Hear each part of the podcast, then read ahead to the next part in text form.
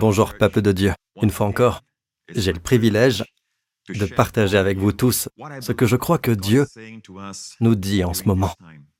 Et je suis sûr que ces dernières semaines, vous avez entendu la parole prêcher dans ce sens. Mais je crois que Dieu a beaucoup plus pour nous et qu'il veut que nous recevions cette parole en temps voulu pour nous tous en cette période. Comme vous le savez, le monde entier est actuellement plongé dans une récession globale et ça va empirer avec le temps. Mais rappelez-vous que nous sommes des gens qui sont dans le monde, mais que nous ne sommes pas du monde. Nous avons un Père qui prend soin de nous.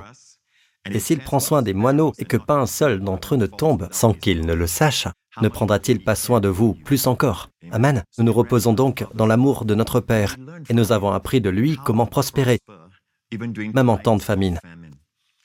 Si vous regardez dans les Écritures, vous verrez qu'à chaque fois qu'il y a une famine, c'est un temps où un homme de Dieu, qu'importe celui qui est appelé à ce moment, qu'il s'agisse d'Abraham, qu'il s'agisse d'Isaac, qu'il s'agisse de Joseph, ils sont devenus importants. Le peuple de Dieu deviendra important durant cette période, que ce soit sur votre lieu de travail, dans votre entreprise, n'importe où dans les ministères. Le peuple de Dieu émergera pendant les temps de famine. Ce ne sera pas en période de prospérité. Quand je dis temps de famine, temps de prospérité, des temps qui existent dans le monde. D'accord? Mais c'est pendant les temps de famine dans le monde que le peuple de Dieu commencera à briller, parce que nous manifestons la lumière de Dieu, non pas en pleine lumière, mais au milieu des ténèbres. Nous démontrons la capacité et la puissance de Dieu de pourvoir aux besoins en temps de famine, en temps de pénurie. Il y a quelque chose de très intéressant à propos de la famine.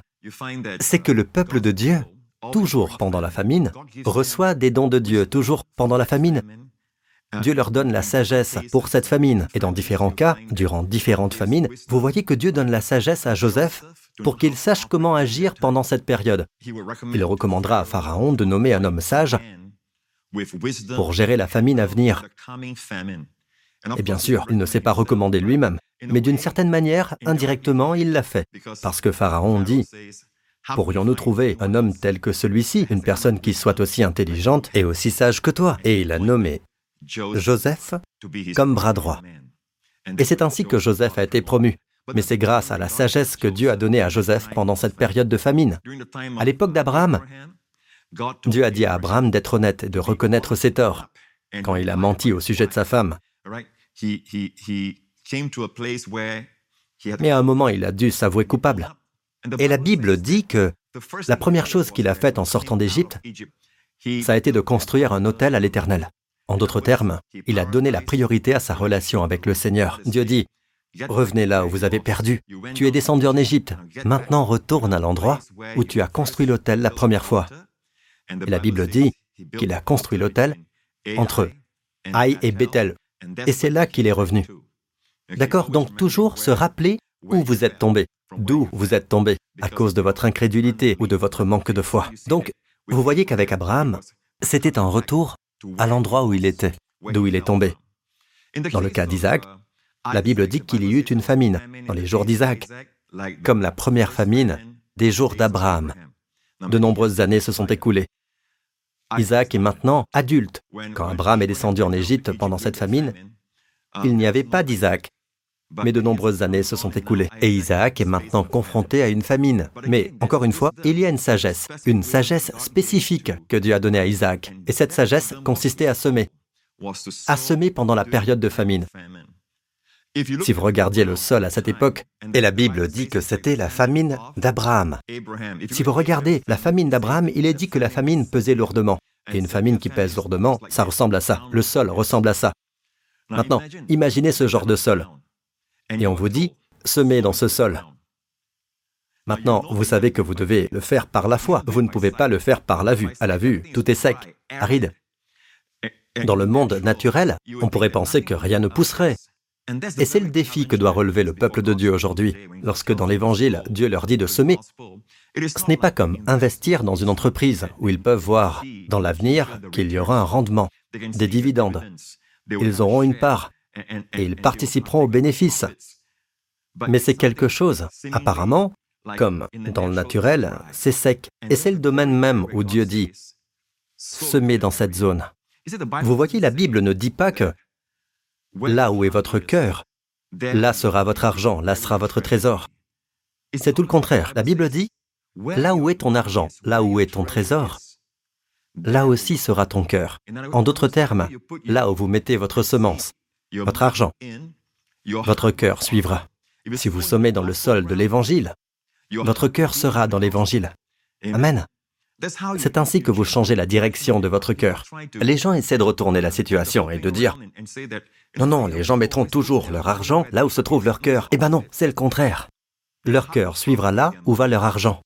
Et si vous mettez votre argent dans le domaine de l'Évangile, même si vous n'avez pas de vision sur l'importance de l'Évangile et de la façon dont l'Évangile peut transformer des vies, et si vous commencez par la foi en regardant l'Évangile comme s'il était sec et que vous y semez, vous verrez que vous obtiendrez des dividendes. Amen, comme Isaac l'a fait. Et c'est exactement ce qui est arrivé à Isaac. La Bible dit, Isaac fit des semailles dans le pays, ce pays de famine. Cette année-là, pas une autre année. La même année de famine. Il récolta le centuple. La Bible dit, cet homme devint riche. Il s'enrichit de plus en plus jusqu'à devenir très riche. Et il y a donc cette croissance par 30 fois, par 60 fois, par 100 fois. Il a d'abord commencé à prospérer. Commencer, c'est un début. Tout au long de la même année, il a continué à prospérer jusqu'à ce qu'il devienne très prospère, par 30 fois, par 60 fois, par 100 fois. Et bien sûr, cela a provoqué l'envie des Philistins. La Bible dit, il avait des troupeaux de petits et de gros bétail, ainsi qu'un grand nombre de serviteurs. Et la Bible dit, les Philistins furent jaloux de lui. Alors ne pensez pas un seul instant que le monde ne vous critiquera pas ou ne dira pas des choses sur vous. Si vous prospérez à la manière de Dieu, ils s'opposeront même à l'enseignement de la prospérité, comme si la Bible ne contenait pas ces enseignements. Le New Age a le droit de l'enseigner, le monde a le droit de le promouvoir, et c'est bon pour leur peuple de prospérer, mais pas le peuple de Dieu. N'est-ce pas Ils ont même un dicton qui dit ⁇ Pauvre comme une souris d'église. Pourquoi une souris d'église? Non, mes amis, si vous étudiez la Bible, regardez tous ces versets. Isaac fit des semailles dans le pays, et il récolta le centuple cette année-là. Il devint riche, il s'enrichit de plus en plus, jusqu'à devenir très riche. Pourquoi pensez-vous que le Saint-Esprit a mis tous ces versets-là Pour nous décourager de semer, de donner, de croire en Dieu pour une récolte. Vous savez, il y a des gens qui disent des choses du genre, eh bien, vous donnez pour recevoir. Vous semez parce que vous voulez une récolte. Oui. C'est exactement ce que la Bible encourage à croire. C'est pourquoi ces versets sont là. Dieu dit qu'Isaac fit des semailles l'année de la famine, dans ce pays sec et aride. Et il récolta, et Dieu nous l'a dit. Vous savez, si Dieu ne veut pas nous encourager, pourquoi nous a-t-il dit ce qui est arrivé à Isaac après qu'il ait semé? Et Dieu est entré dans les détails en nous disant qu'il devint riche. Il s'enrichit de plus en plus, jusqu'à devenir très riche. Pourquoi Jésus a-t-il dit, donnez et on vous donnera On versera dans le pan de votre vêtement une bonne mesure, tassée, secouée et qui déborde. Remarquez l'expression, elle est très spécifique. C'est détaillé, même le processus. Comment cela va-t-il nous revenir Pourquoi Jésus a-t-il dit S'il ne voulait pas que nous attendions un retour. À ce que nous croyons en la moisson, pourquoi nous a-t-il encouragés avec le résultat de nos dons Avec la récolte de nos dons. Amen. Il aurait pu simplement dire donnez au nom du Seigneur. Donnez dans le but de bénir les autres. Il aurait pu dire cela. Non, il veut que nous soyons encouragés il veut que nous croyions que lorsque nous donnons, nous récolterons. Amen. Il nous sera rendu, dans le pan de votre vêtement, une bonne mesure, tassée, secouée et qui déborde. Alors est-ce que Dieu nous dit que cet enseignement de la prospérité dans la Bible n'est pas sa volonté pour nous? Qu'il ne veut pas que nous prospérions et que d'être pauvre, c'est être humble que la pauvreté, c'est la sainteté Vous ne trouvez pas cela dans la Bible. Vous ne trouvez pas cela dans la vie des patriarches. Abraham, Isaac, Jacob. Même tous les héros de la foi dans la Bible, la Bible dit qu'ils ont tous prospéré dans leurs différents domaines. Qu'ils soient rois ou non, lorsqu'ils ont marché avec le Seigneur, ils ont commencé à prospérer. En fait, il y a un verset sur l'un des rois de Juda. Remarquez la façon dont il est formulé. Et tant qu'il rechercha l'Éternel, Dieu lui fit connaître le succès. Vous avez remarqué? La recherche de l'éternel et la prospérité sont liées. Alors, enfant de Dieu, Dieu veut que vous soyez encouragés. Dieu veut que vous prospérez. La raison pour laquelle c'est un tel fardeau, si je puis dire, et que je souhaite m'en débarrasser, vous voyez. Ce fardeau n'est pas si lourd, mais c'est comme si Dieu m'a touché récemment et m'a dit, il est temps de prêcher ceci dans son contexte biblique. Amen. Il y a un extrême, vous savez, quand les gens parlent de prospérité, qu'il s'agit toujours de recevoir. Et c'est toujours une bénédiction pour une personne, ou juste un groupe de personnes.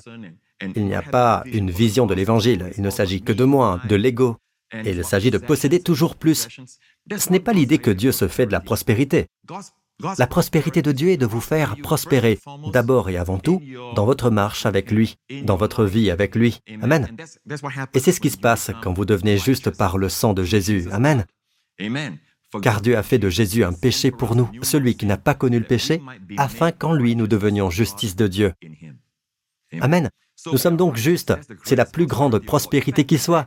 En fait, cette justice s'accompagne de toutes les bénédictions des justes. Comme le dit la Bible, les bénédictions reposent sur la tête du juste. C'est votre cas, c'est mon cas. Amen. Nous pouvons recevoir ces bénédictions. Amen. Et puis la Bible dit à propos de nos enfants, la graine, c'est-à-dire votre semence et notre semence, nos enfants, la descendance des justes sera sauvée. Amen. Nous pouvons revendiquer cela. C'est à nous maintenant. Lorsque nous prions, nous pouvons le savoir dans nos cœurs que Dieu entend nos prières. Et nos prières sont d'une grande utilité. Pourquoi? La prière du juste agit avec une grande force. Et vous êtes cet homme juste maintenant. Je suis cet homme juste. Amen. La Bible dit dans les Proverbes, les richesses du pécheur sont en réserve pour le juste. Qui est le juste? Vous et moi. Nous sommes les justes. Regardez. Est-ce que c'est dans la Bible? Oui, c'est dans Proverbe 13, verset 22. C'est juste là. Pourquoi Dieu nous encourage-t-il? Qu'est-ce qu'il nous dit? Qu'il y a un transfert qui s'opère ici. La richesse du pécheur. Le pécheur est chargé d'amasser et d'amasser et de travailler dur et de faire tout ce qu'il peut pour obtenir beaucoup de richesses. Mais Dieu dit qu'il stocke cette richesse pour qui? Pour les justes. Y a-t-il un seul verset dans la Bible qui dit que la richesse du pécheur est réservée pour le juste. Non, il y a d'autres versets, comme dans l'Ecclésiaste. La Bible dit exactement ce que je viens de dire. Mais à qui lui est agréable, il, c'est-à-dire Dieu, donne la sagesse, la connaissance et la joie. Qui est-ce? L'homme qui est juste. Remarquez que Dieu lui donne de la sagesse, de la connaissance et de la joie. Qu'est-ce que Dieu donne? Au pécheur, il réserve la tâche de récolter et d'amasser. Donc, quand vous voyez les pêcheurs travailler là-bas et qu'ils amassent beaucoup de richesses, ne soyez pas envieux et ne soyez pas jaloux. Sachez simplement dans votre cœur qu'ils amassent pour vous. Amen. Il va y avoir un transfert qui va avoir lieu. Et nous verrons dans un moment quand ce transfert aura lieu. Mais c'est aux pêcheurs que Dieu confie la tâche de récolter et d'amasser. Maintenant, regardez ceci, afin qu'il, le pêcheur, afin de les donner à celui qui est agréable à Dieu. En ce qui concerne le pêcheur, c'est de la fumée et cela revient à poursuivre le vent. Amen. Tout ce qu'il fait, tout son travail acharné ne sert à rien. Amen. Parce qu'un transfert aura lieu. Cela s'est-il déjà produit? Oui. Rappelez-vous, dans Exode 12, la nuit de la Pâque, la Bible dit que le transfert a eu lieu des années d'esclavage. Amen. Sous les durs maîtres d'œuvre d'Égypte. Pendant environ 400 ans, le peuple de Dieu a été affligé. La Bible dit qu'au cours de la nuit de la Pâque, ce qui suit s'est produit. Les Israélites se conformèrent aux indications de Moïse et demandèrent aux Égyptiens des objets en argent et en or, ainsi que des vêtements. L'Éternel gagna au peuple la faveur. Qu'est-ce que Dieu a donné au peuple? Maintenant, ceci, notez ceci, c'est important. L'Éternel gagna au peuple la faveur. C'est pourquoi les Égyptiens leur ont donné des objets en argent et des objets en or, ainsi que des vêtements parce que l'Éternel gagna au peuple la faveur des Égyptiens, qui répondirent positivement à leurs demandes. Tout ceci, ils dépouillèrent ainsi les Égyptiens. Il n'y a pas d'injustice ici. Pendant 400 ans, le peuple d'Israël a été affligé par les Égyptiens, plus les intérêts de toutes ces années de travail, d'esclavage, de construction et de tous les monuments et statues dans la chaleur et sous le fouet des maîtres d'œuvre. Aujourd'hui, ils reçoivent leur salaire avec les intérêts. Il n'y a donc aucune injustice. En fait, Dieu s'assurera toujours qu'à la fin, tout vous sera restitué, tout vous sera rendu. Qui est le vous ici? Le juste. Et vous, mes amis, vous êtes la justice de Dieu en Christ. En fait, il ne s'agit pas d'un simple incident qui s'est produit, juste comme ça. Dieu a prophétisé spécifiquement que son peuple sortirait d'Égypte avec des richesses, avec de grandes possessions.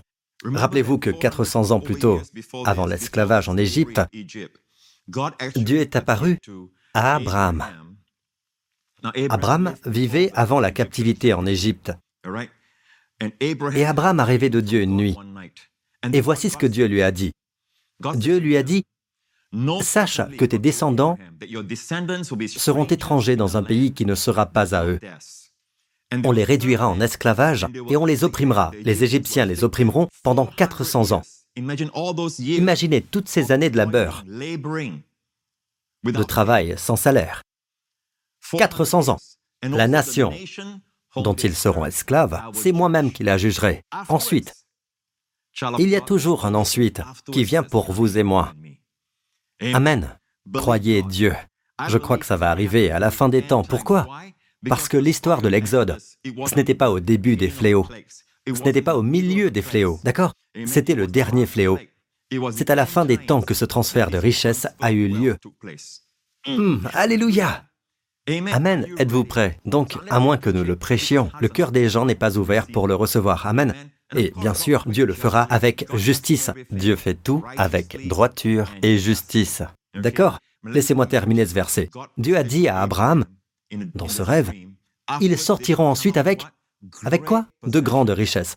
Maintenant, si Dieu ne voulait pas qu'ils aient de grandes possessions, alors pourquoi prophétiser à ce sujet comme s'il s'agissait de quelque chose d'important? Parce qu'il n'y a que ce nombre de choses importantes à dire. Quand Dieu apparaît, vous verrez qu'il ne fait pas un long discours. D'accord Ces paroles sont mesurées. Et habituellement, c'est une courte prophétie quand il apparaît. Remarquez de toutes les choses qu'il aurait pu dire. Après cela, ils sortiront avec joie, vous voyez un peu, ou quelque chose d'autre. Non, il dit, ils sortiront ensuite avec de grandes richesses. Pourquoi Dieu a-t-il dit cela? Et nous en voyons l'accomplissement, juste là, dans Exode 12. Cette nuit-là, la Bible dit, l'Éternel gagna au peuple la faveur des Égyptiens. Mes frères et sœurs en Christ, si vous souffrez d'une manière ou d'une autre pendant cette famine, de manque ou de pénurie dans n'importe quel domaine, ou si vous êtes endetté et que vous n'arrivez pas à imaginer comment rembourser votre dette, avant tout, vous devez libérer la foi dans votre cœur pour voir un Dieu qui veut vous faire prospérer. Et à cause de tous ces enseignements que nous entendons, vous um, savez que c'est tellement répandu maintenant sur YouTube uh, et les médias sociaux. Et partout, vous voyez des gens qui parlent de ça, c'est toujours de manière négative um, concernant la dîme. Et là, vous entendez des phrases comme l'évangile de la santé et de la richesse. Vous savez, et je suis d'accord. Permettez-moi de dire ceci. Je suis d'accord qu'il y a des enseignements extrêmes à ce sujet où il n'est question que d'avidité, de convoitise, de l'amour de l'argent, je ne parle pas de ça. Je ne parle pas de la prospérité pour s'enrichir soi-même. Je ne parle pas de prospérité pour soi et uniquement pour soi et sa famille. Non. Il s'agit d'une prospérité qui a un but. Nous parlons maintenant d'Abraham comme exemple de la façon dont Dieu l'a béni. Et vous voyez que lorsque Dieu l'a appelé, il lui a dit, je te bénirai. Et tu seras une source de bénédiction. Qu'est-ce que cela signifie? Ça veut dire, je te bénirai pour que tu puisses être une voix, tu pourras être une bénédiction. Et bien sûr, nous savons que le plus grand plan de Dieu est l'évangile de Jésus-Christ, car toutes les nations de la terre seront bénies en ta descendance. C'est ça l'évangile. C'est ce que dit Paul dans les Galates et les Romains. Dans ce même verset, toutes les nations de la terre seront bénies en ta descendance. Donc, Dieu nous bénit financièrement, ou avec de grandes possessions dans sa parole pour que nous puissions canaliser ces choses. Amen. Pour la propagation de l'évangile de Jésus-Christ. Puis-je avoir un bon Amen? Donc nous voyons que Dieu a prophétisé cela 400 ans avant qu'il ne sorte d'Égypte. Il prophétise qu'il sortirait avec de grandes possessions. Et la Bible dit que cette nuit-là, dans Exode 12, quand ils sont sortis, ils demandèrent aux Égyptiens des objets en argent et en or. Remarquez que ce sont des objets précieux. Amen, des métaux qu'ils ont demandé. Des vêtements, dans quel but? Il y a un but à cette prospérité, n'est-ce pas?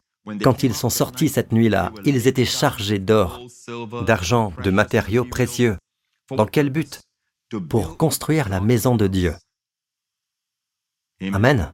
Donc, dès le début, 400 ans plus tard, quand Dieu a prophétisé, Dieu avait à l'esprit de faire prospérer son peuple dans un but précis. Et le but a toujours été en rapport avec sa maison. Aujourd'hui, sa maison est l'Église de Jésus-Christ. C'est pourquoi c'est là que vont vos dîmes. C'est là que vont nos semailles, l'évangile de Jésus-Christ. Amen. Et parfois, nous avons l'impression que, vous savez, ce sol est un sol sec. Nous cherchons la dernière création, les dernières idées innovantes pour faire de l'argent. Mais, mes amis, ces modes vont et viennent. Amen. Et vous pouvez gagner de l'argent pendant un certain temps, mais vous allez perdre beaucoup dans le processus. Mais les voies de Dieu sont les siennes. Quand Dieu vous bénit et vous fait prospérer, la bénédiction de l'Éternel qui enrichit, et il ne la fait suivre d'aucun chagrin. Et le mot etsef, ici, chagrin, c'est le mot pour travail pénible. Il n'ajoute aucune peine à ce travail. Alors que certaines de ces autres choses, vous pouvez ou non prospérer dans un seul domaine, celui des finances. Oui, vous avez peut-être une plus grande maison maintenant, vous avez peut-être une voiture de plus. Mais qu'avez-vous abandonné dans le but d'obtenir toutes ces choses qui ne concernent qu'un seul domaine, celui de l'argent? La prospérité de Dieu ne se limite pas à l'argent. Nous voyons donc que Dieu a fait prospérer son peuple à la fin des temps. La fin des temps, pour eux, sera les derniers jours en Égypte. Pour nous, ce sont nos derniers jours dans le monde. Quelque chose va se passer à la fin des temps. Remarquez quand le transfert a eu lieu. Comme je l'ai dit tout à l'heure, cela ne s'est pas passé au début des plaies, ni au milieu de cette période, mais à la fin des dix plaies qui affectaient l'Égypte. C'était la dernière. Et nous croyons que nous sommes la génération qui verra Jésus-Christ revenir. Tous les signes qui se produisent en ce moment même, une pandémie mondiale, une récession mondiale. Je veux dire que les plaies et les famines se sont produites tout au long de l'histoire. Mais à l'échelle mondiale, l'une après l'autre? Non. Et autre chose, la Bible dit guerre et menace de guerre. Maintenant, nous voyons de grandes puissances, comme la Russie, entrer en jeu. Des guerres et des menaces de guerre. Des rumeurs de guerre. La menace de guerre, c'est ça. Comme la Chine et la Corée du Nord. Nous sommes cette génération, les amis. Et avant que le pire n'arrive, la Bible dit que Jésus reviendra. Relevez la tête, parce que votre délivrance est proche. Donc, comme nous voyons que cela va se produire à la fin des temps, et nous savons que, dans le livre de l'Ecclésiaste, il est dit, ce qui a existé, c'est ce qui existera. Le principe de Dieu est donc le suivant. Tout ce que vous voyez dans l'Ancien Testament vous donne la sagesse de voir ce que Dieu fait à la fin des temps. Amen, les jours que nous vivons. Comme le dit la Bible, à un autre endroit dans les Corinthiens, il est dit que tous ces faits leur sont arrivés pour servir d'exemple pour nous, dans les derniers jours, à la fin des temps. Ils ont été écrits pour notre instruction, à nous qui sommes parvenus à la fin des temps. Donc, nous sommes le peuple qui vit en ces jours, mais nous tirons notre sagesse de la parole de Dieu, dans l'Ancien Testament. Amen. Et ces choses sont écrites de telle manière qu'elles sont si contemporaines. C'est pour maintenant, Amen, pour nous. Et c'est là que nous passons du temps dans la parole. Vous savez, certaines personnes considèrent la Bible comme un livre ancien, vous savez, une histoire ancienne. Non, non. Quand le Saint-Esprit vous parle à partir de la parole, même dans l'Ancien Testament, il vous dit ce que vous devez faire, comme les enfants d'Issachar. Ils comprenaient les temps et les saisons. Des temps et des saisons pour qu'Israël sache ce qu'il doit faire. Amen. Je crois donc que Dieu suscite des fils d'Issachar qui interprètent les temps et les saisons dans lesquels nous sommes. Et ce, afin de libérer votre foi pour croire que ce transfert de richesse trouvera son chemin jusqu'à vous. Mais voyez-vous, je crois que lorsque Dieu trouvera des gens à qui il pourra confier cette richesse, Amen. Maintenant, si vous avez peur du mot richesse, je peux utiliser le mot provision, les provisions qu'il a pour son peuple. D'accord? Si cela vous rassure. Mais la Bible parle de richesse. Donc peu importe ce que la Bible veut dire quand elle parle de la richesse du pécheur, je ne pense pas que ce soit la richesse spirituelle du pécheur, d'accord? La richesse, c'est bien ce dont je parle. Les richesses du pécheur sont en réserve pour le juste. Amen. Dieu dit que cela va venir dans vos mains, ô juste. Cela vous reviendra. C'est pourquoi vous avez besoin d'entendre des enseignements à ce sujet, afin que vous croyiez Dieu et que vous soyez prêts à le recevoir. Amen. Parce que si vous ne l'entendez pas, la foi vient en entendant, et en entendant la parole de Dieu. Et vous la trouvez dans la Bible, dans toutes les Écritures. Avant de faire quelque chose, Dieu envoie un prophète, il envoie un porte-parole. Et cette personne proclamera la parole de Dieu afin qu'elle libère la foi du peuple. Et alors il voit la parole s'accomplir. Amen.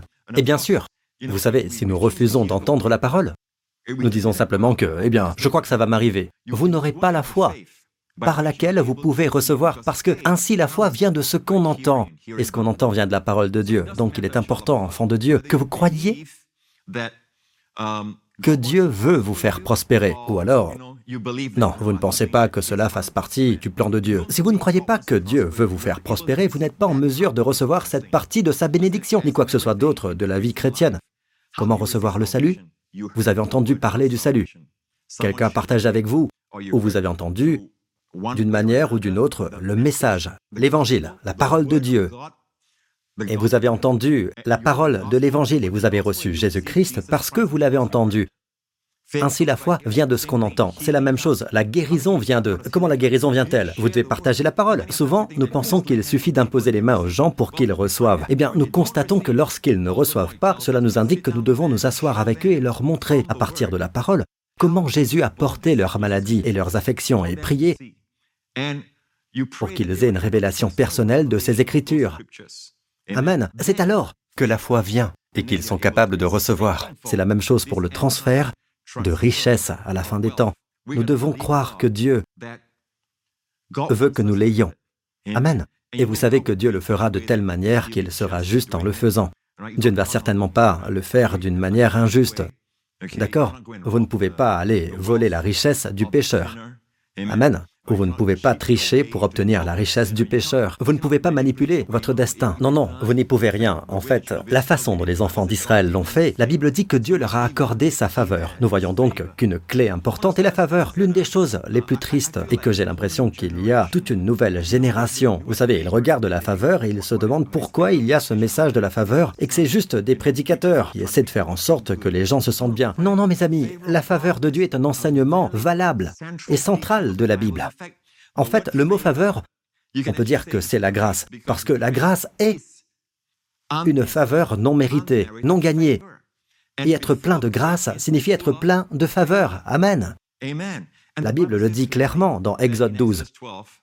L'Éternel gagna au peuple la faveur des Égyptiens. C'est essentiel.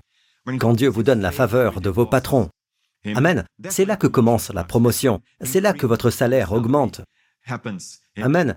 Quand Dieu vous donne la faveur aux yeux de vos clients, ils voudront faire affaire avec vous plutôt qu'avec quelqu'un d'autre qui a, dans le monde naturel, plus d'expérience et qui peut-être peut offrir plus, mais pour une raison ou une autre, ils gravitent autour de vous, ils vous apprécient, ils vous font confiance, et beaucoup d'affaires se font de cette manière. Quand les gens ont cette confiance en quelqu'un, ils lui font confiance, amen. C'est ce qu'on appelle la faveur. Et Dieu peut vous donner la faveur en dépit de votre expérience, en dépit de votre éducation, vos réalisations. Ça ne dépend pas de tout ça. C'est le Seigneur qui donne la faveur. Amen. Donc cherchez le Seigneur pour la faveur. Amen. Cherchez le Seigneur pour la faveur. Et vous savez, nous avions l'habitude de, même pour moi, quand j'étais jeune et que je commençais dans la vie, je n'avais pas grand-chose, mais je faisais confiance à Dieu, que Dieu me donnerait la faveur dans chaque situation. Je pourrais vous raconter des histoires, même pendant ma vie, dans l'armée, comment Dieu m'a donné la faveur de mes supérieurs, avec euh, mon commandant direct uh, et comment des portes m'ont été ouvertes et des privilèges qui n'étaient pas accordés à d'autres m'ont été accordés. Et c'est vraiment la faveur de Dieu. J'ai appris au fil des ans que l'on peut faire confiance à Dieu pour obtenir des faveurs. Mais vous dites, moi je ne mérite pas la faveur de Dieu. Non mes amis, la grâce est une faveur imméritée. Plus vous ne méritez pas, plus vous êtes qualifié. Amen. Tout ce que vous avez à faire, c'est la recevoir.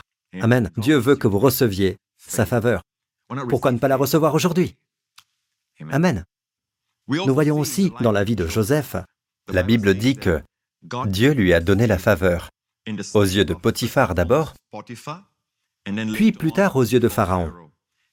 Dieu lui a accordé sa faveur. C'est quelque chose que Dieu lui a donné, qu'il lui a transmis, et il l'a promu. Chaque fois que Dieu a accordé sa faveur à Joseph, il a été promu. Dans le cas de Potiphar, il était esclave, quand Dieu lui a donné la faveur. Et la Bible dit que tout ce que Joseph a fait, Dieu l'a fait prospérer.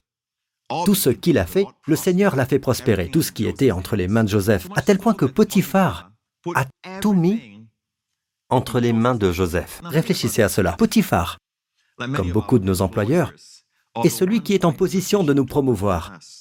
D'accord? Beaucoup d'entre eux ne sont pas croyants. D'accord? Je suppose que vous travaillez probablement dans un endroit où la personne n'est pas croyante. Si la personne est croyante, Dieu peut d'autant plus lui parler. Mais dans le cas de Joseph, Potiphar n'était pas croyant. Mais la Bible dit, Potiphar vit que l'Éternel était avec Joseph et que tout ce que Joseph entreprenait, l'Éternel le faisait réussir entre ses mains. Donc il a vu que le Seigneur était avec Joseph et que Joseph prospérait dans tout ce qu'il touchait grâce à l'Éternel. Maintenant, selon vous, comment Potiphar a-t-il compris cela En observant avec ses yeux. Amen. Tout ce que Joseph faisait, qu'il s'agisse de faire des cultures, elles ont donné une grande récolte exceptionnelle cette année-là. Qu'il s'agisse de s'occuper d'un groupe de serviteurs.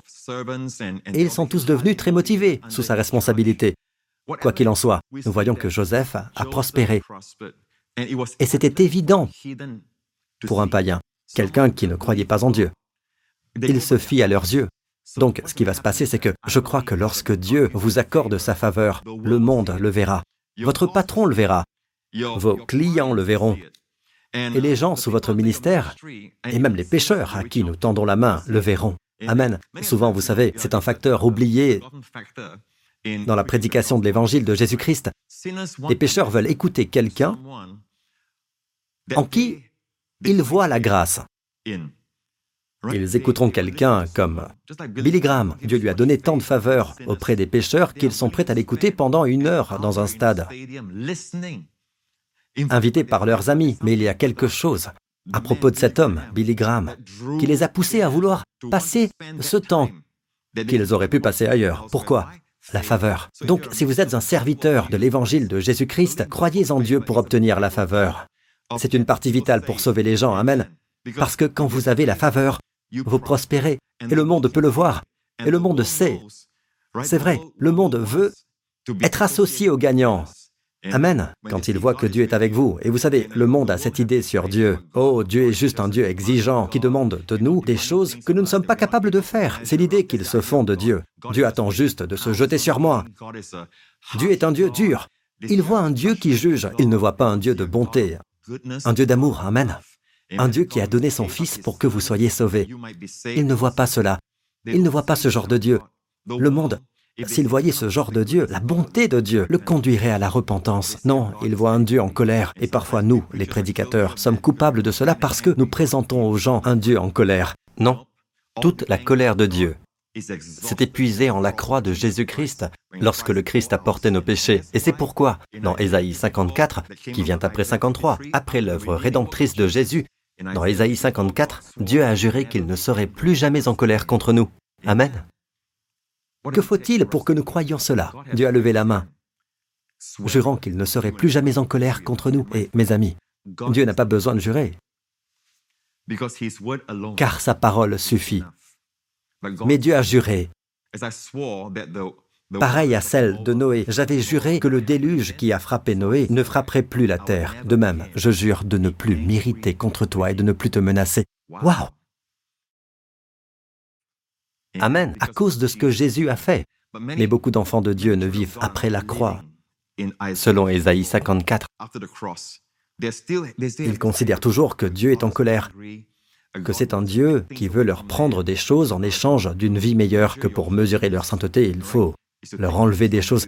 Non, mes amis, si Dieu vous demande de renoncer à quelque chose, c'est parce qu'il veut apporter plus dans votre vie. Amen. Et s'il veut apporter plus dans votre vie, ce n'est juste pour votre plaisir personnel.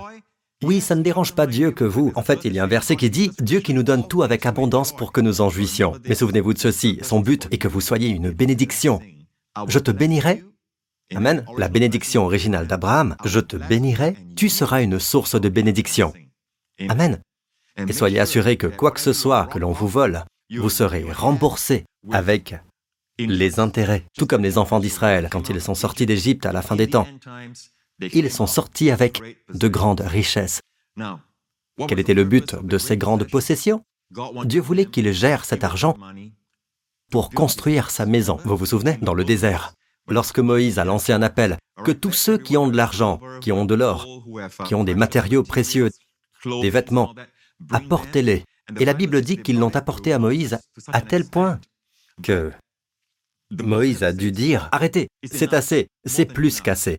Il y avait un tel esprit de générosité. Et il y a quelque chose de très intéressant dans la Bible. Elle dit que la sagesse et la générosité vont de pair avec un cœur bien disposé. Vous savez, à plusieurs reprises, la Bible dit que ceux dont Dieu a éveillé le cœur par la sagesse étaient ceux avec un cœur bien disposé. Ailleurs, il est dit que ceux qui avaient de la sagesse ont fait ceci pour le tabernacle, ceux avec un cœur animé par la sagesse divine, ceux en qui Dieu a mis la sagesse. Et toute femme intelligente, elles filèrent de leurs mains, de leurs doigts, le matériau pour les meubles.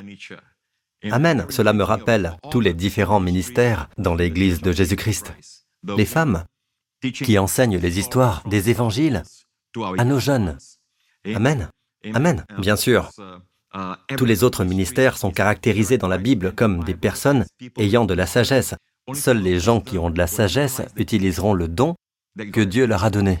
Les gens sans sagesse peuvent avoir le don. En fait, ils ont le don. Chaque enfant de Dieu a le don, mais ils ne l'utilisent pas.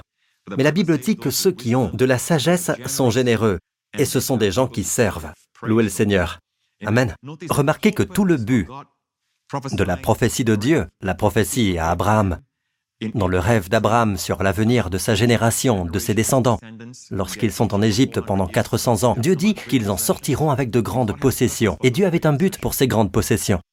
Et la nuit où cela s'est produit, 400 ans après Abraham, dans Exode 12, la Bible dit, l'Éternel gagna au peuple la faveur. Amen. Dieu leur a accordé la faveur avant que le transfert n'ait lieu. Amen. Ils avaient la faveur, et la Bible dit, la faveur des Égyptiens.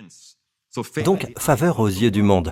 Nous aurons de la faveur aux yeux des gens qui ne peuvent pas voir Dieu, qui ne peuvent pas voir le monde spirituel, mais ils verront les résultats de la faveur de Dieu sur votre vie. Amen. Et le transfert se fera. Ils sont sortis d'Égypte chargés d'or et d'argent. Ils ont traversé la mer Rouge. De l'autre côté, au mont Sinaï, Dieu leur a donné la loi. Et que s'est-il passé après la loi? Dieu leur a donné le plan du tabernacle. Et c'est à ce moment-là que Moïse a dit, ceux d'entre vous qui ont de l'or, de l'argent, des pierres précieuses, ceux d'entre vous qui ont du tissu écarlate, du lin bleu, apportez-les. Et ils ont apporté une telle quantité que Moïse a dû les arrêter. Et il y a un tel esprit de générosité. Et j'aime la façon dont la Bible décrit ceux dont le cœur était sage, ceux qui avaient un cœur bien disposé. Tout cela va de pair.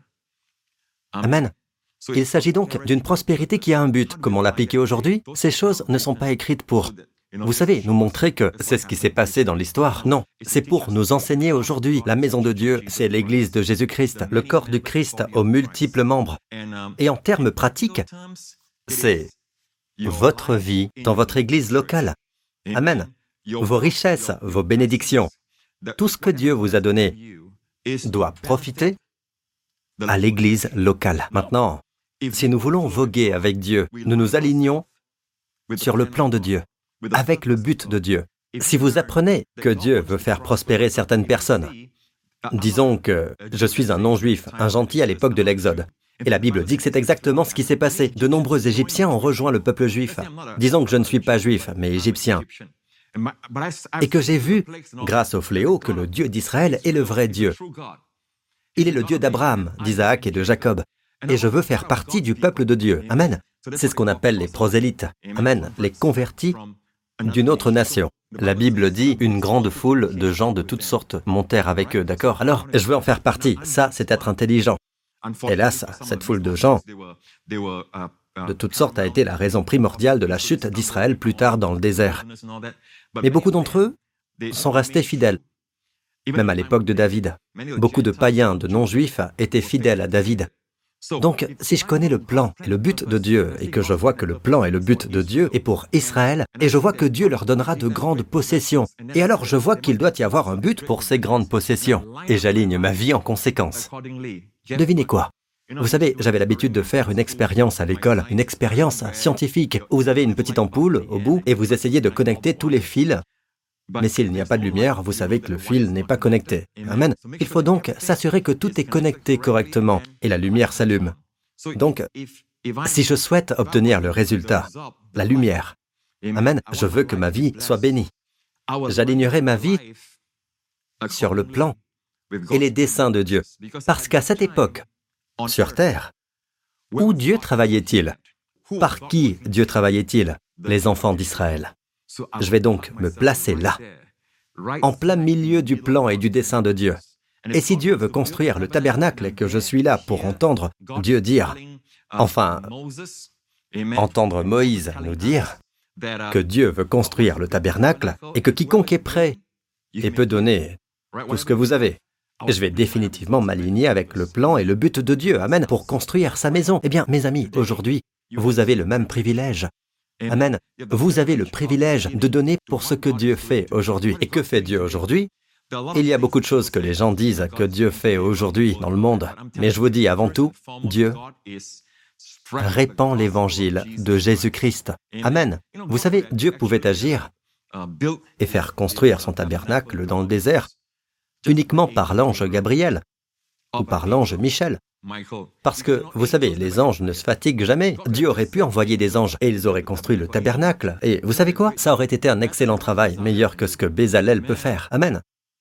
Mais mes amis, ce n'est pas le plan de Dieu, parce que le plan de Dieu est toujours comme ça. Dieu vous permettra d'avoir le privilège de voir ses biens passer à travers vous, afin que votre gestion, votre fidélité, votre amour pour lui entre en jeu. Et Dieu verra si vous êtes fidèle à ce qu'il vous a donné. Amen. Ce n'est pas que Dieu a besoin de vous pour construire sa maison, ni qu'il a besoin de votre argent pour construire sa maison. Non, cet argent vient de Dieu.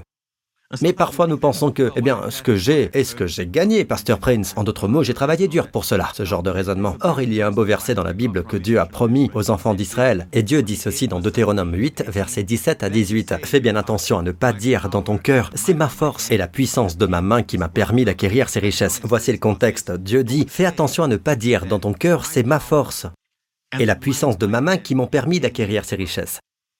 Souviens-toi de l'Éternel, ton Dieu, car c'est lui qui te donnera de la force pour les acquérir, afin de confirmer, comme il le fait aujourd'hui, son alliance qu'il a conclue avec tes ancêtres en prêtant serment, mes amis.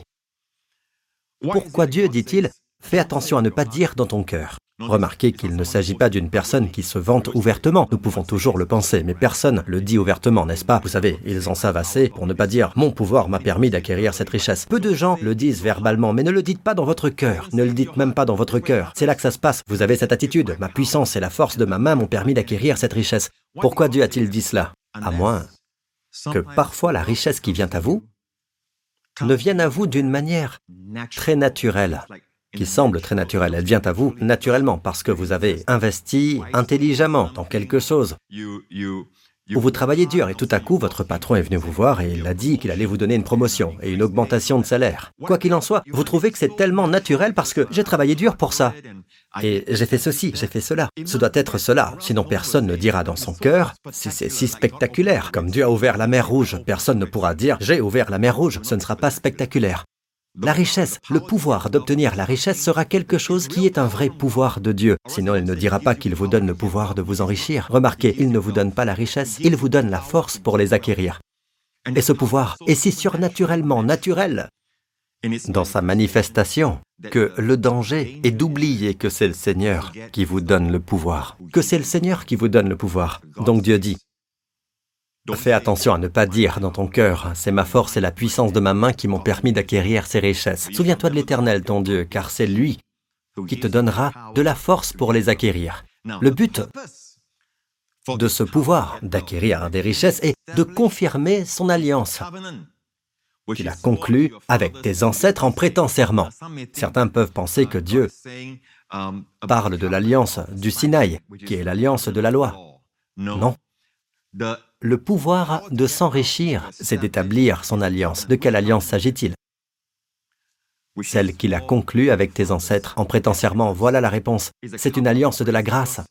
Parce que quand Dieu a juré, l'alliance avec Abraham, Isaac et Jacob. C'était bien avant la loi. C'était plus de 400 ans avant la loi.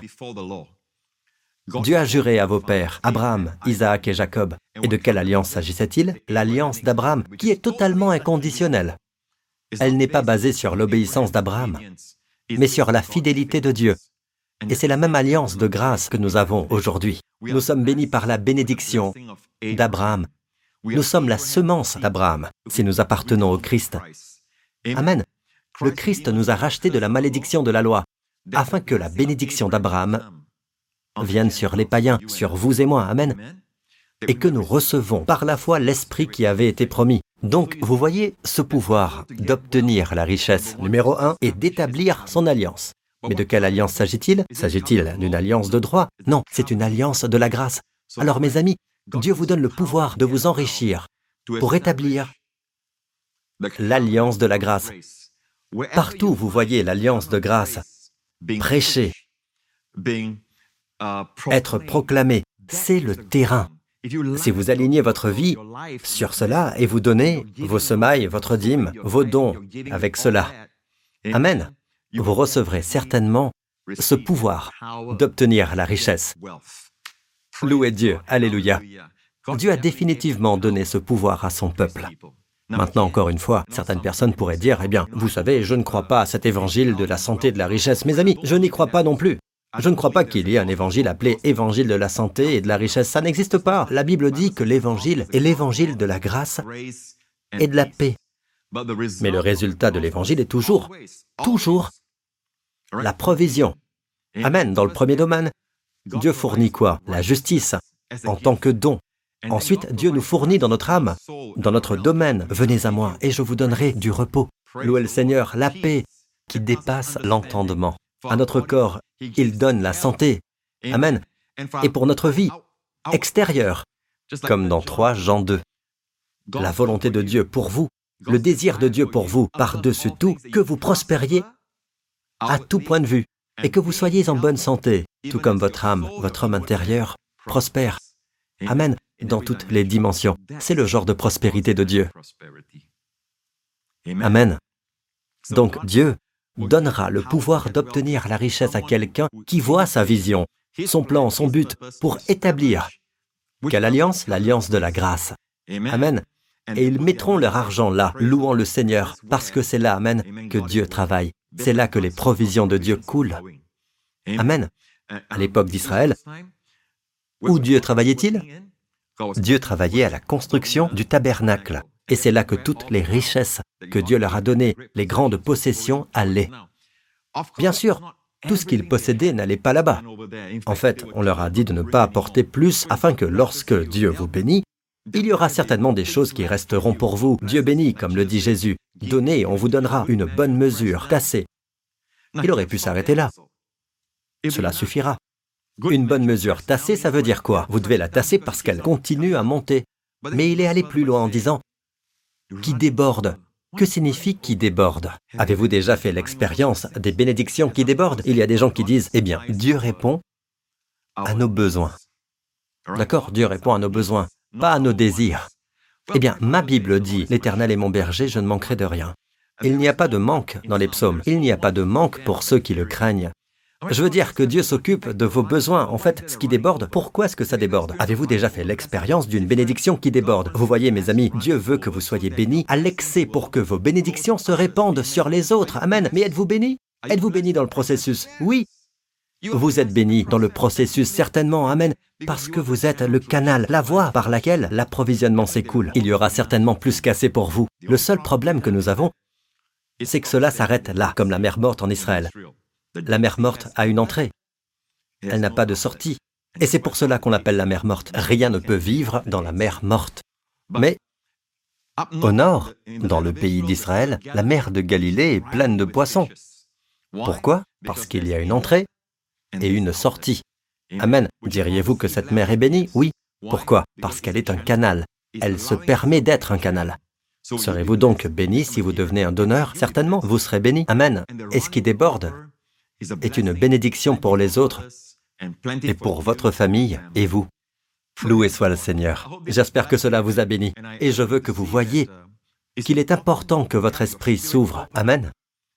C'est là que tout commence. Maintenant, les moyens, comment Dieu le fera-t-il, et tout cela n'est pas si important. Car nous voyons qu'à chaque famine, il a un certain plan, une certaine sagesse, un certain paradigme pour le serviteur de Dieu en cette heure, en ce temps. Amen. Et il vous donnera. Il vous le donnera. Demandez à Dieu de la sagesse, il vous la donnera, mais plus que tout, je veux partager avec vous le plan de Dieu, le désir de Dieu de vous voir prospérer, premièrement. Deuxièmement, quel est le but de cette prospérité? C'est une prospérité qui a un but.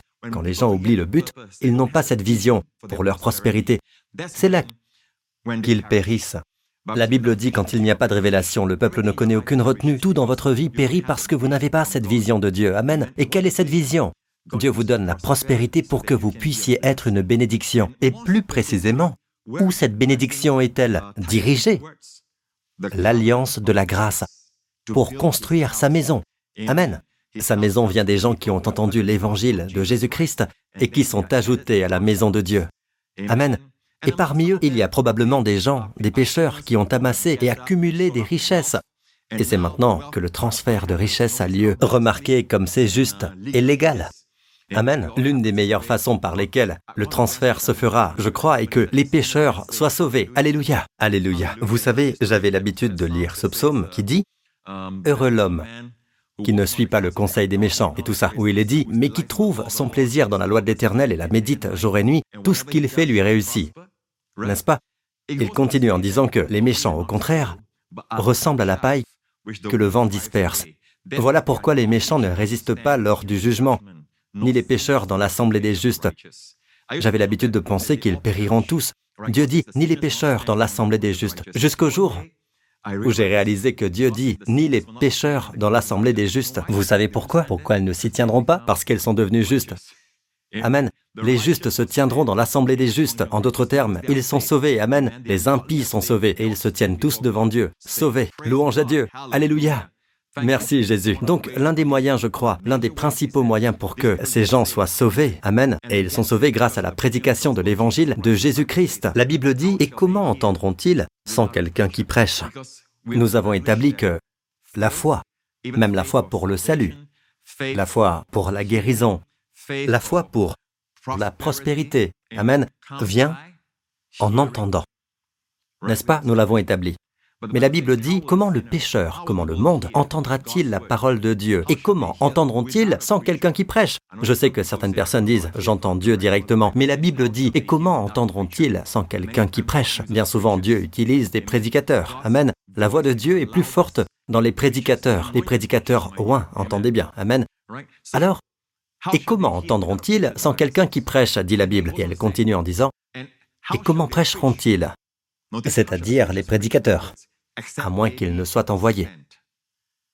Permettez-moi d'aller plus loin et de vous demander, comment seront-ils envoyés? Et cela revient à donner de l'argent. Amen. Sans argent, vous ne pouvez être envoyé nulle part. Amen. Même cette émission vous parvient par le biais de choses que nous avons achetées grâce à l'argent. N'est-ce pas? C'est l'argent qui nous a permis d'acquérir cet équipement, ce studio, n'est-ce pas? Cette caméra. Donc, même si vous apportez l'évangile physiquement, si vous voyagez, vous devez avoir de l'argent pour le billet d'avion, n'est-ce pas? Pour l'avion qui vous emmène là-bas, ou pour le bateau. Vous avez toujours besoin d'argent. Comment le prédicateur sera-t-il entendu, d'accord? Comment seront-ils entendus? Comment iront-ils s'ils ne sont pas envoyés? Amen. L'idée d'envoyer, c'est là. L'évangile et l'argent se rencontrent, mes amis. Amen. Certains disent que l'argent n'est pas important dans le schéma de l'Évangile. Non, mes amis, c'est vital. Voyez le lien. La foi est de ce qu'on entend. Et ce qu'on entend par la parole de Dieu. Comment entendront-ils sans prédicateur? D'accord Comment iront-ils? Comment le prédicateur ira-t-il s'il n'est pas envoyé? Amen. Le diable veut vous détourner. Permettez-moi de vous mettre en garde ici, là, maintenant. Ce qui se passe et ce que je vois se passer, c'est que le diable distrait le peuple de Dieu. Ils ont toujours la dîme, ils ont toujours les offrandes, mais cela reste avec eux. Et le diable s'assurera alors qu'il la donne à d'autres endroits. Donc le un dixième va toujours quelque part. Il sert les desseins du diable. Maintenant, savez-vous que, avez-vous remarqué que c'est exactement ce qui est arrivé aux enfants d'Israël? Lorsque Dieu leur a dit de construire le tabernacle, cela s'est produit juste après qu'ils aient entendu la loi, mais pas avant qu'ils aient construit un veau d'or. Moïse était sur la montagne et recevait le plan de la maison de Dieu, le tabernacle.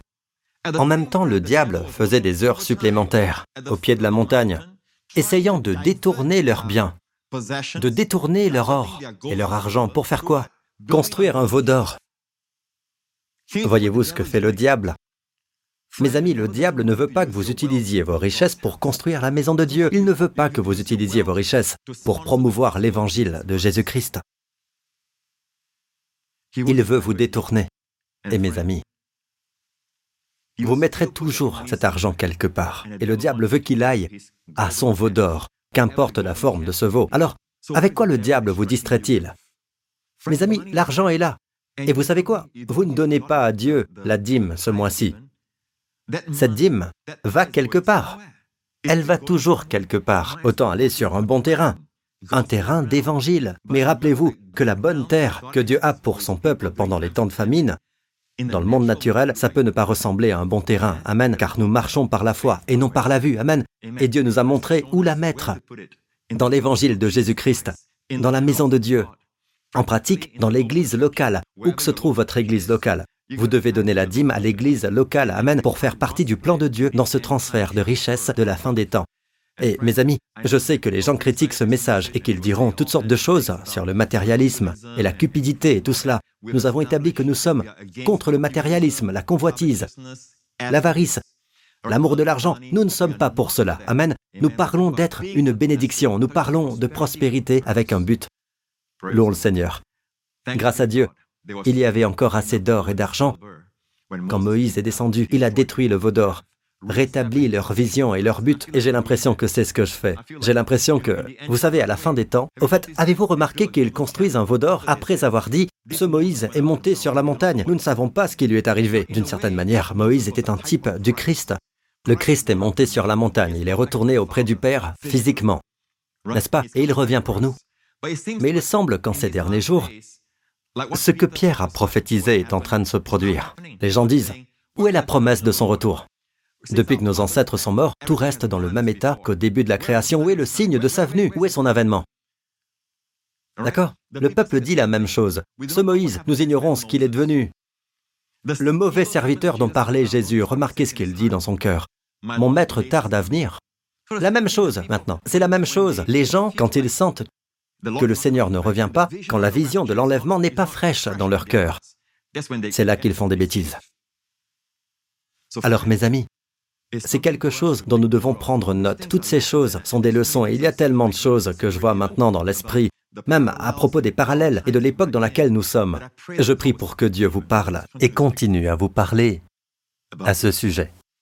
Je voudrais profiter de cette occasion pour remercier tous mes partenaires de l'Évangile parce qu'ils ont été responsables de l'envoi de cet évangile de la grâce dans au moins 150 nations du monde. Ils ont entendu l'évangile de la grâce dans ces nations parce que nos partenaires évangéliques ont investi dans la prédication de l'évangile de Jésus-Christ. Mes amis, si vous êtes un partenaire évangélique de ce ministère, croyez Dieu que vous êtes en accord avec tout ce que j'ai dit maintenant pour recevoir ce que Dieu a à donner encore plus et être une plus grande bénédiction. Amen dans les jours à venir. Je vous remercie donc du fond du cœur d'être un partenaire évangélique et d'être une bénédiction pour un monde perdu et mourant.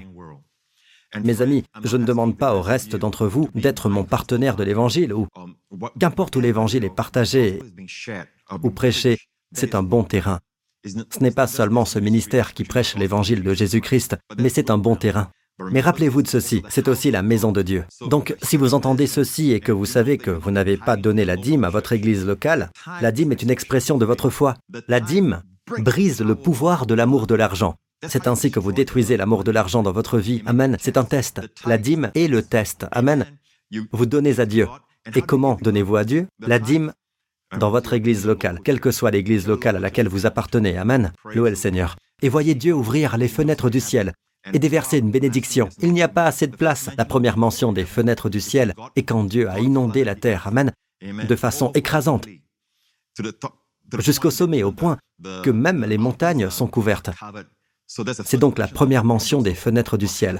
Maintenant, Dieu dit à nouveau dans Malachie qu'il ouvrira les fenêtres du ciel à celui qui paie la dîme et déversera la bénédiction en abondance mes amis, je crois en la parole de Dieu. Je crois en la parole de Dieu. Et il est important que vous payiez la dîme avec la révélation. Vous ne devez pas vous contenter de donner la dîme et de dire, eh bien, j'ai donné la dîme. Vous savez, j'ai donné la dîme pendant un certain temps et rien ne s'est passé. Non, mes amis, votre dîme doit être quelque chose qui fait partie de votre adoration envers Dieu. Amen. Sachant qu'il est le sponsor de votre richesse. Amen. C'est lui qui fournit tout. Je me souviens du Seigneur, mon Dieu. C'est lui qui me donne le pouvoir d'obtenir la richesse. Amen. Et puis vous donnez la dîme. Amen. Et en plus, la dîme, ce n'est que 10%. En outre, demandez à Dieu où semer. Nous devons toujours planter des graines pour la récolte. Vous dites, eh bien, Pasteur Prince, vous dites cela. Nous semons pour récolter. Mes amis, c'est la Bible. Comme je l'ai dit tout à l'heure, nous avons établi cela. Vous n'allez pas dans une ferme pour dire, je sais pourquoi vous semez toutes ces graines dans le champ. Vous voulez obtenir une récolte, n'est-ce pas? L'agriculteur répondra, ben oui, bien sûr. Amen.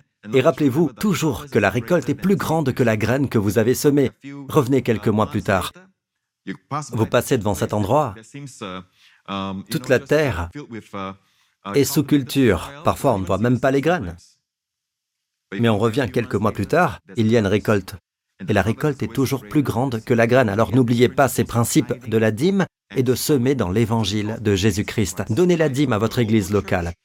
Puis semez dans l'évangile de Jésus-Christ. Louez le Seigneur. Et puis, quel que soit le moyen, que vous soyez dans le marché boursier ou que vous soyez un travailleur journalier, un travailleur à salaire mensuel, peu importe, vous verrez que ces domaines sont bénis. Amen.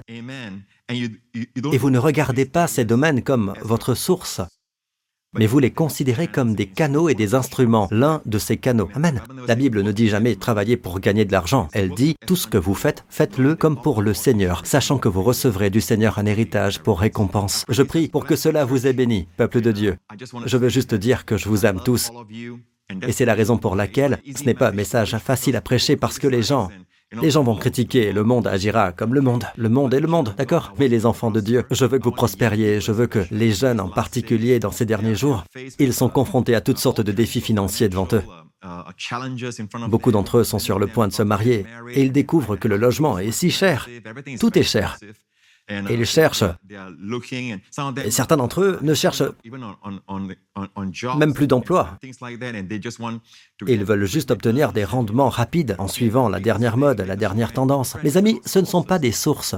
Même votre travail quotidien, le travail que vous faites, vous travaillez pour le Seigneur. Ne le considérez pas comme votre source. Dieu est votre source. Et c'est pourquoi la dîme et l'offrande sont des moyens que Dieu nous donne pour rompre avec l'amour de l'argent, pour positionner notre cœur dans un endroit où nous nous attendons à ce que Dieu nous fasse prospérer. Amen. Et je prie que cela vous ait béni, mes amis, parce que Dieu veut que vous prospériez et que vous soyez en bonne santé, tout comme vos âmes prospèrent. Au nom de Jésus.